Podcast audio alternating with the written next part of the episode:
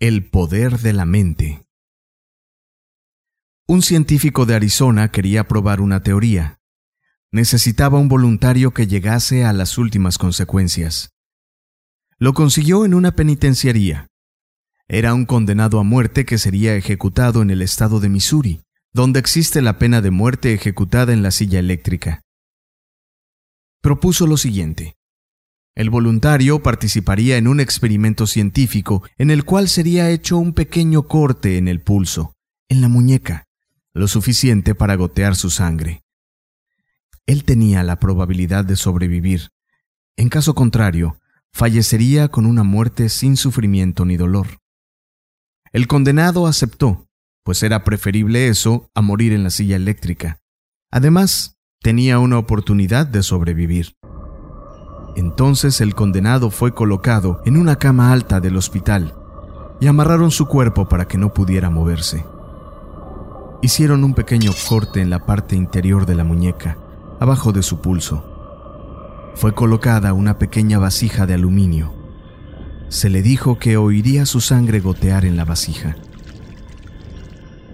El corte fue superficial y no alcanzó a cortar ninguna arteria o vena, pero fue lo suficiente para que él sintiera que su pulso fue cortado. Sin que él supiera, debajo de la cama había un frasco de agua con una pequeña válvula. Al cortar el pulso, fue abierta la válvula del frasco para que él creyera que era su sangre la que caía en la vasija. Cada diez minutos, el científico, sin que el condenado lo viera, cerraba un poco la válvula y el goteo disminuía. Mientras tanto, el condenado creía que era su sangre la que estaba disminuyendo. Con el pasar del tiempo fue perdiendo color, quedando cada vez más pálido.